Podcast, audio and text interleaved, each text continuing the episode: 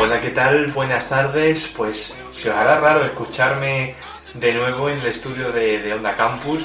El puzzle terminó la semana pasada con ese gran programa final, pero quedan dos semanitas para terminar junio y no quería despedir, no queríamos despedirnos sin repasar las noticias que están de actualidad, por eso este especial El Puzzle llamado Última Hora, parte 1, que tendrá lugar a continuación, y la semana que viene nos despediremos con Última Hora, parte 2, conducido por mí, José García, y es que parece ser que la actualidad está muy completa, viene completita y cargadita de, de temas en estas últimas semanas, y bueno, yo no quería despedirme sin repasar todo lo que está sucediendo en nuestro país. Os recuerdo que podéis seguir interactuando con nosotros y podéis seguir eh, pues nuestra actividad en las redes sociales porque ahora en una en estas próximas semanas vamos a continuar compartiendo pues más cositas que tenemos hasta que bueno perdón lleguen las vacaciones del verano donde ahora sí ya pues diremos adiós para siempre. La semana pasada recibimos muchos mensajes de cariño, de apoyo y ha sido un placer compartir con todos nuestros seguidores esta, esta experiencia. Pero ahora vamos a irnos con este especial última hora para repasar todas las noticias que están de actualidad.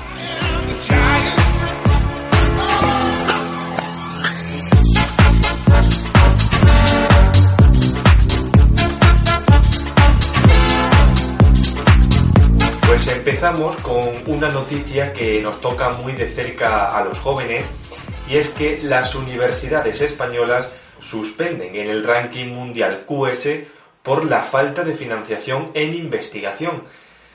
Nosotros nos centramos solamente en las materias y en las clases, pero las universidades necesitan dinero para seguir investigando, pues en el caso de, en mi caso, en mi universidad, en mi facultad, pues para todo el tema de la información la documentación, la comunicación, hacen falta medios y sobre todo, como acabo de leer, financiación eh, muy importante y debido a este se ve que ha sido la causa principal que ha hecho que las universidades españolas pues bajen puntos en el ranking mundial. Quiero destacar que lo bueno de todo es que 27 universidades españolas están entre las mil mejores del mundo. Por lo menos podemos sentirnos, eh, podemos estar contentos y orgullosos por esa parte. Pero ninguna de esas 27 universidades se encuentran entre las 50 primeras ni entre las 100 primeras. Tenemos a la Universidad de Barcelona, que encabeza la lista de las universidades españolas en el puesto 165. ¿Esto qué quiere decir? Que hay que invertir más en educación y dejarnos de pues centrarnos en otras polémicas como las que ahora comentaré también, porque yo creo que lo más importante es formar a los ciudadanos y a esos jóvenes que van a ser el futuro, porque hay una generación de jóvenes que vienen dispuestos a cambiar eh, normas, a cambiar muchas actitudes que hasta hace unos años pues parecían normales y son, eh, viene una generación de jóvenes que no, no se conforman con lo, que, con lo que hay y van a transformar un poco la vida social.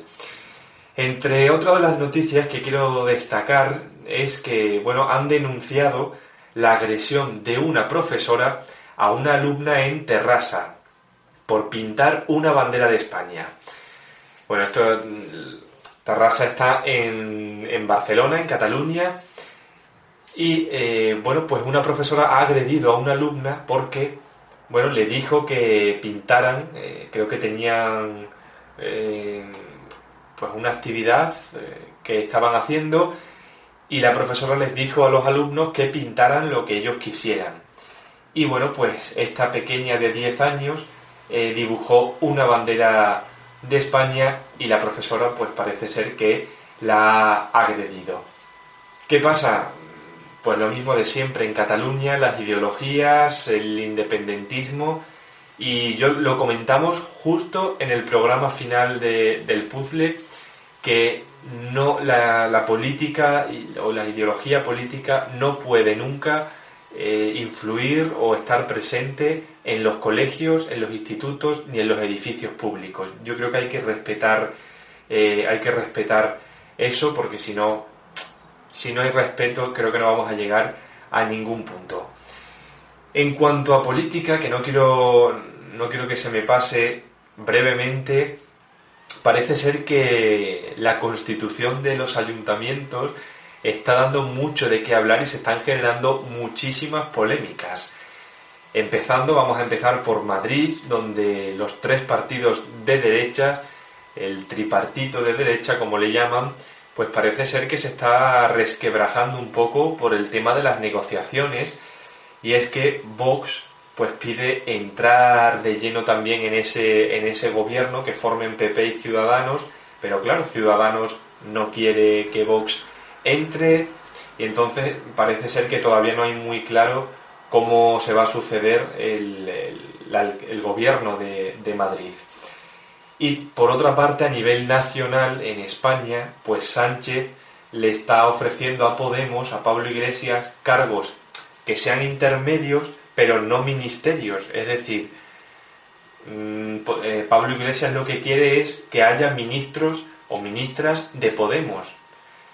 Pero claro, Pedro Sánchez le está diciendo que no, que no, que si le, que quiere, si le ofrece son otros cargos, pero ministerios no. Entonces tampoco sabemos cómo va a quedar eh, esto a nivel nacional.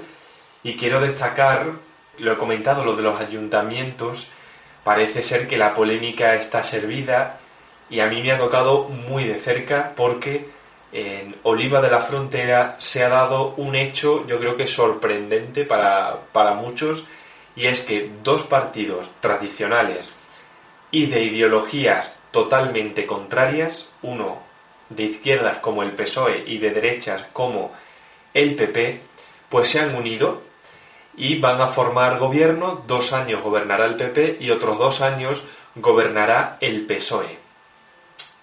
¿Cómo se explica esto? Pues complicado. Se han hecho eco muchísimos medios, entre ellos la COPE, Canal Extremadura y el periódico Hoy, el periódico Extremadura. Lo peor de todo, que se han unido para que no gobierne un partido independiente que solo Mm, pues podemos decir que solo está par, por y para el pueblo. Y se han unido para echar a ese partido, porque si dijéramos que estamos hablando de un partido como Ciudadanos o Podemos, pero es un partido que solamente es para el, para el pueblo. En fin, la directiva del PSOE de Badajoz, creo, de la Diputación, se ha reunido para sancionar a los del partido socialista. Yo tengo que decir que, bajo mi opinión, creo que esto va a ser un poco un paripé que van a hacer para no quedar mal, pero que al final no va a pasar nada y que vamos a tener dos años de gobierno del Partido Popular y dos del Partido Socialista.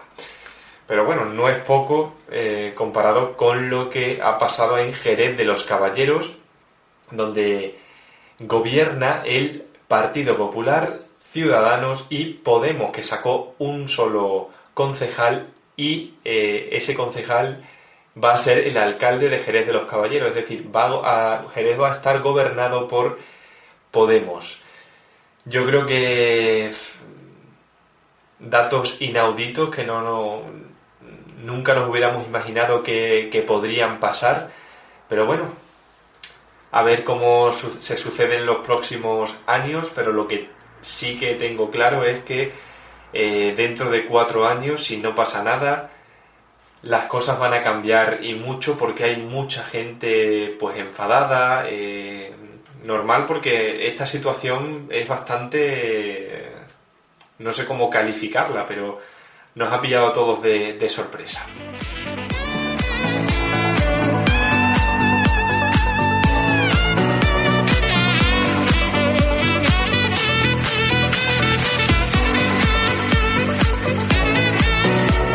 dejando de lado un poco todo este tema de la política y de la sociedad, la actualidad de la social, Pues eh, yo quiero recordar brevemente que yo cuando empecé este programa, el puzzle, lo hice con una sección que se llamaba eh, sobre televisión, una sección que iba pues sobre los contenidos que se estrenaban en la tele, hablábamos de esas audiencias y yo pues quiero hablar un poco sobre ello.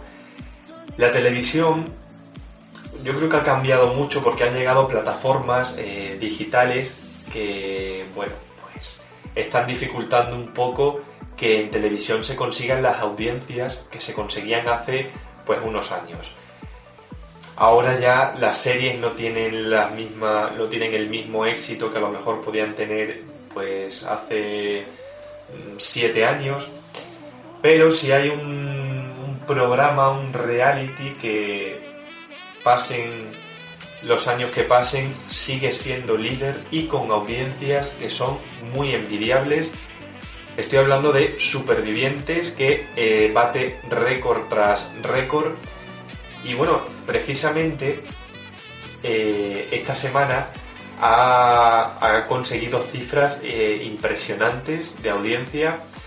El martes veíamos como el programa comunicaba que Violeta, una de las concursantes, tenía que abandonar por prescripción médica. El médico le dijo que tenía que abandonar el concurso y hoy se ha sabido la noticia de que, pues al parecer le han ofrecido, si no tiene la oportunidad de volver al concurso porque no se mejora, pues le ofrecen la oportunidad de concursar en el año que, el año que viene en Supervivientes 2020 pues es indiscutible el éxito que tiene esta edición, pero tenemos actualmente en televisión otros programas de bastante éxito. Lo que pasa es que Supervivientes, pues da igual si es una gala, si es mm, la gala de los jueves, si es la, la de los martes, el debate del domingo.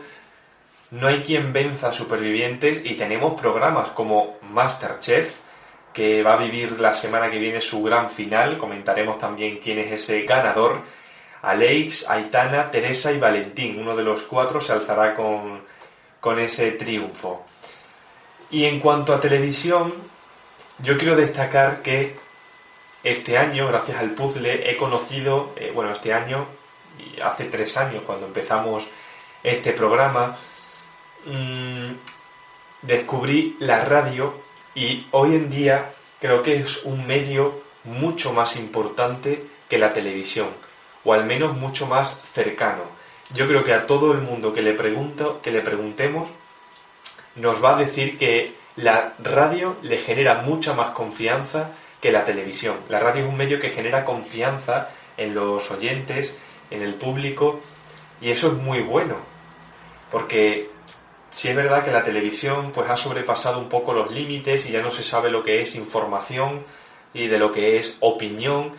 Entonces, bueno, pues yo quería simplemente decir eh, que apoyo a la radio, que larga vida a la radio y que no dejemos de escucharla porque tiene que durar muchos años más. Sé que fue muy lento, pero al fin lo habéis logrado. Ha tardado un universo. Estás escuchando El Puzzle, tu programa de actualidad y entretenimiento de Onda Campus. Síguenos a través de la web de Onda Campus los jueves a las 6. O si prefieres, los fines de semana en nuestro Facebook Puzzle Miembros. Conviértete ya en el nuevo puzzlero. ¿A qué esperas? La pieza que faltaba para armar. El puzzle que ahora os hace caminar y. Bueno, y para ir terminando esta parte, tengo que destacar que esta semana hay muchísimos estrenos en cuanto a música, a singles, porque mm, los concursantes de Operación Triunfo van a sacar eh, sus primeros temas una vez que han salido de la academia y parece ser que esta semana se han puesto todos de acuerdo y van a salir creo que unos cuatro singles o cuatro o cinco singles, por lo que la semana que viene estaremos aquí pues comentando esa, eh, a ver qué tal esas canciones y si van a gustar, si no, porque ya hay muchas, ya hay mucha expectación por ver qué tipo de, de música sacan estos triunfitos. Y yo mm, el otro día leí que se va a hacer un, un festival de Operación Triunfo este verano y ya se va a abrir de alguna forma el casting para la próxima edición. Por lo tanto, eso quiere decir que vamos a tener de nuevo otra edición de Operación Triunfo, pero que todo indica que no va a empezar en septiembre o en octubre como empezaron las otras dos las otras dos anteriores. Parece ser que va a empezar después de las vacaciones de Navidad y en enero podremos disfrutar de una nueva edición de OT que a mí me parece muy bien que, que la hayan relegado para después de Navidad porque si no yo creo que es demasiada saturación. Y en fin, en cuanto a televisión y a estas noticias que tendremos esta semana, otra cosa, este verano nos esperan muchísimos estrenos y de los buenos como La Casa de Papel, por ejemplo, o eh, Paquita Salas, que yo creo que hay muchos seguidores que están ya deseando ver esa tercera temporada porque promete y mucho.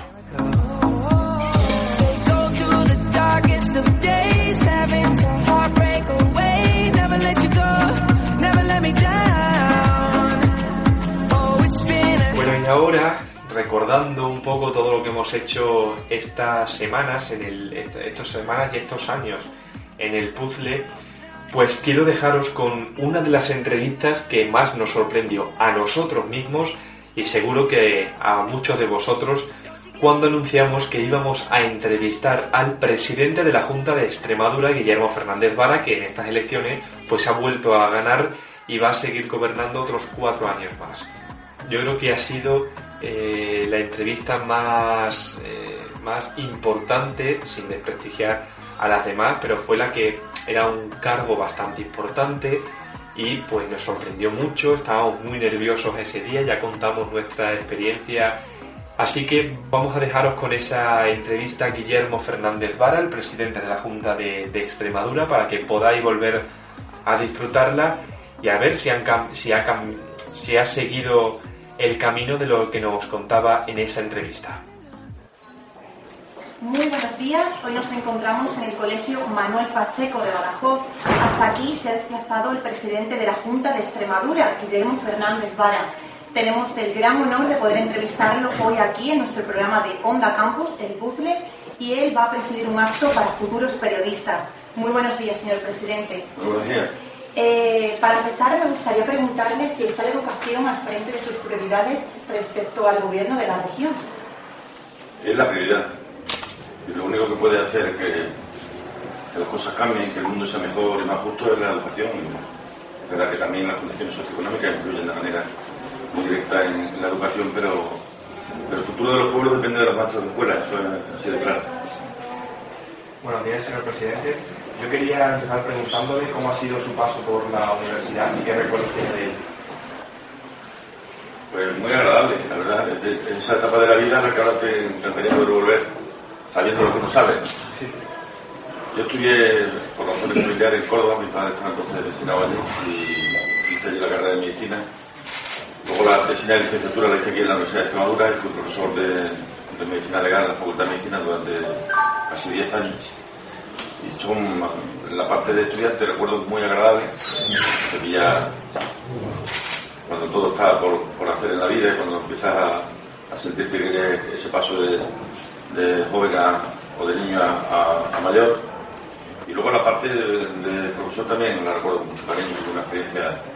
Yo era profesor de los alumnos de sexto de medicina, que eran ya los más mayores dentro de la universidad, y fue una, una experiencia, la verdad, muy enriquecedora. Porque ¿hacia dónde camina nuestra universidad? Hacia donde camina la sociedad, y la sociedad camina hacia un entorno en el título tendrá menos importancia, yo creo que vamos a un tipo, un modelo eh, laboral en el que lo de menos será qué título tengas, y lo demás será qué formación tengas, qué capacidades, qué habilidades, lo que tú vayas desarrollando a lo largo de, tu vida. Me decía el otro día un empresario que, que ha estado durante algún tiempo llevando recursos humanos en una gran empresa, que ellos lo que más miran ya no son los títulos, lo que más miran es la, capacidad de tomar decisiones, la oratoria, la capacidad de explicar lo que tú, lo que tú quieres o aquello en lo que tú crees, la, la iniciativa, todos esos factores que van al lado de los conocimientos y que tienen una enorme trascendencia. Y por ahí es donde yo creo que vamos ir. Eh, ¿Cómo se ha avanzado en este asunto a lo largo de los años que lleva frente del Ejecutivo? Pues cada día se le da mayor importancia a todo este- ese tipo de cosas. ¿no? De hecho, dentro de lo que se llama la innovación en la escuela, la innovación en el sistema educativo, cada día hay más proyectos que tienen que ver con este tipo de cuestiones. Cada día hay más, eh, se siente más la necesidad de que además de los conocimientos o del, eh, paquete de conocimientos que, hay que transferirle o que hay que trasladarle a los alumnos, pues hay que ayudarles también a desarrollar todas esas habilidades y todas esas competencias que, que van a necesitar en la, en la vida, a buen seguro. Vamos a profundizar un poco más en la Universidad de Extremadura. ¿Qué va a suponer eh, que se implante la carrera de periodismo en nuestra universidad? Bueno, yo creo que completar el completar el, la cartera de, de servicio, la oferta que hacemos. Yo creo que es una carrera, a pesar de, lo- que hay quien dice que la carrera de periodismo es una carrera del siglo XX y no del siglo XXI, yo creo que todas las carreras del siglo XX pueden ser también carreras del siglo XXI si se adaptan a las nuevas realidades. La información hoy te llega eh, por muchas vías. Tanto es así que parece como si nos inundara de información. Pero el periodismo sigue siendo necesario porque el periodismo es quien, traslada esa información, asegurando que esperar, analizando el porqué, el cómo y el qué de, la cuestión. De la misma manera que cuando hay una inundación, lo primero que corre peligro es eh, el agua potable, cuando lo que te inunda es mucha información, lo primero que corre peligro es la verdad, con lo cual el periodismo yo creo que es quien se encarga. Cuando un periodista tiene credibilidad, tú dices, oye, esto se lo he oído a Pepa Bueno, esto se lo he oído a, Carlos Herrera tiene que ser verdad. Entonces, yo creo que eso, esa credibilidad que tiene el periodismo, el periodista de- de- por su trayectoria, pues eso no, no, no acabará nunca. Yo creo que eso hace a la carrera de periodismo todavía una carrera muy interesante y desde luego una carrera del siglo XXI sin duda alguna. ¿Y cómo ve nuestro presidente a los jóvenes de nuestra tierra y qué futuro nos espera? Pues una sociedad muy cambiante, la sociedad de, vuestros padres, desde luego la de vuestros abuelos, pero la de vuestros padres también, era una sociedad donde se sabía perfectamente cómo iban a ser los, los siguientes 15 años, ahora no. Entonces eso hace, como no se sabe cómo van a ser los siguientes 15 o 20 años, eso cambia toda la, dinámica, incluida la laboral. Los jóvenes de hoy tienen más una sensación de que por la mitad a lo largo de su vida van a pasar por distintas fases o por distintos trabajos. ¿no? Eso es una realidad completamente distinta a la que era la vida de sus padres y desde luego la de sus abuelos. Y cada uno está preparado para el mundo en el que va a vivir. ¿no? Los jóvenes de hoy, pues yo creo que están preparados para ese mundo en el que van a vivir, lo que sí es verdad que tenemos que recuperar eh, cuanto antes pues algo que para mí me parece absolutamente básico. ¿no? Y es que a- al trabajo digno, retribución digna. ¿no? Esto es algo que nos está ocurriendo. El precariado en que la reforma laboral ha so- ha sometido a muchos jóvenes. No saldremos de la crisis mientras los jóvenes no tenemos un salario decente y digno y un puesto de trabajo razonable. Eh, y ahora, si le parece, señor presidente, vamos a hacer unas preguntas un poco más personales. Nosotros, eh, bueno, pues nos gusta mucho el tema de la lectura, somos muy aficionados a, a leer y él concretamente también a la escritura, escribe novelas y libros. Y me gustaría preguntarle eh, qué libros tiene en casa o por qué género se decanta más. Tengo varios. Me llega mucho, me llega mucho libro de Extremadura. Todo el mundo que aquí escribe algo, pues me lo, me lo manda. Y luego me gusta mucho también la, la poesía, ¿no? la herencia de mi madre. Y casi todo lo que me cae entre manos lo, intento, lo intento leer. Y además me gusta el libro, me gusta el libro de papel. En mi mesilla tengo cuatro o cinco libros, son libros de papel, aunque tengan la tablet también. Y, además hay algunos libros que me llevan acompañando a lo largo de mi vida. Yo tengo libros de hace 20 años que tengo en mi mesilla. Me cambio de casa o de presión y me llevo los libros de la mesilla para otro lado. Y, y probablemente muchos de ellos no, hace tiempo que no los abro, pero son parte de, de la historia de mi vida y me gusta que me acompañen. Y en cuanto a los medios de comunicación, ¿qué programas de televisión o de radio suele ver o escuchar? Pues la verdad que en eso soy bastante constante, ¿no? Porque me gusta mucho la radio. Yo me levanto escuchando la radio y me acuesto escuchando la radio. Y además escucho todas las radios. ¿eh? Yo creo que, que para hacerse una buena opinión y criterio hay que escuchar a todo el mundo. Y luego leo todos los días eh, en papel el- los periódicos de la región y los demás los, los leo yendo en mi coche a través de la, de la- del iPad, a través de los periódicos digitales. ¿Y le es difícil cuando llega a casa el dejar a un lado su cargo, eh, pues cuando se va a dar un paseo, cuando se va de vacaciones? El dejar a un lado un cargo y ser pues Guillermo Aseca. Te soy sincero, me es casi imposible. Me, cuesta muchísimo desconectar. Porque el móvil no te ayuda a desconectar. Cuando estás, estás en casa o estás entrando en WhatsApp a las 10 y media de la noche, me resulta muy difícil desconectar, lo reconozco. Además, es algo que lo intenté durante un tiempo y como vi que no era capaz, tampoco ahora me, me empeño. Sé que, sé que es así, mi mujer está acostumbrada a que así sea y me resulta muy, muy difícil desconectar. Si acaso un domingo, que adrede dejo el, móvil en la habitación y me permite, cuando estoy en, mi pueblo, a salir con amigos, incluir un poco de, de la historia, pero cuando vuelvo a casa rápidamente la retomo. ¿Y cómo lleva el ser presidente de la Junta de Extremadura? Eso, como- eso sí lo llevo con mucha normalidad porque nunca me he visto como tal. ¿no? Esto es una, para mí una, una situación transitoria en la vida y yo me miro al espejo y no veo al pre- al presidente. Y además intento, en la medida en la que puedo, y eso sí, de verdad lo intento todos los días, y si puedo dejar al presidente en el despacho, lo dejo. Pero el que, se va, que sale soy yo, es verdad que como el que sale soy yo y me llevo el mismo móvil que el del presidente, pues me llevo la, la, pa- la papeleta, ¿no? Pero no me siento como tal, ni me gusta más que me llamen así. o sea, yo tengo, tengo una, una, una posición muy, muy lejana de la condición del presidente, no me siento para nada cómodo en ella. Y ya para finalizar, ¿por qué, ¿por qué piensa que la juventud en estos momentos no confía en la política? ¿Por qué este desencanto? Por dos razones fundamentales. Una es porque cree que le ha fallado.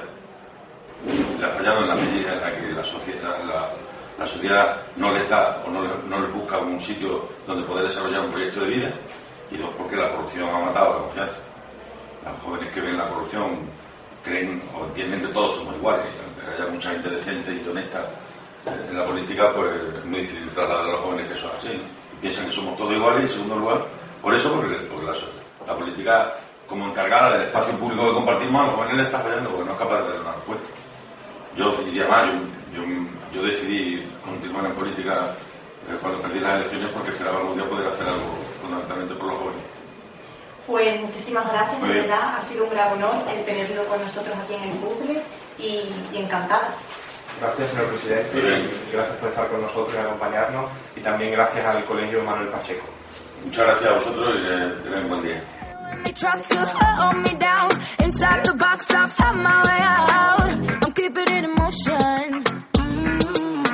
Nosotros nos vemos la semana que viene aquí en el estudio de Onda Campus, eso sí, para decir ya el adiós definitivo por parte de José García, que, estará, que estaré aquí para esta parte 2 del Última Hora comentando todo lo que suceda en nuestro país, en la televisión, en nuestra tierra aquí en Extremadura, e informándoles de todo. Hasta la semana que viene, un saludo.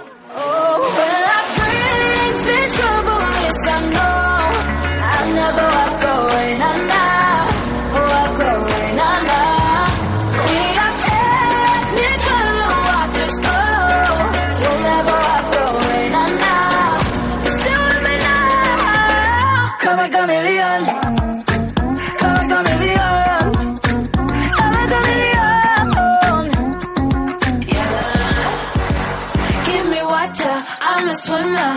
me fire,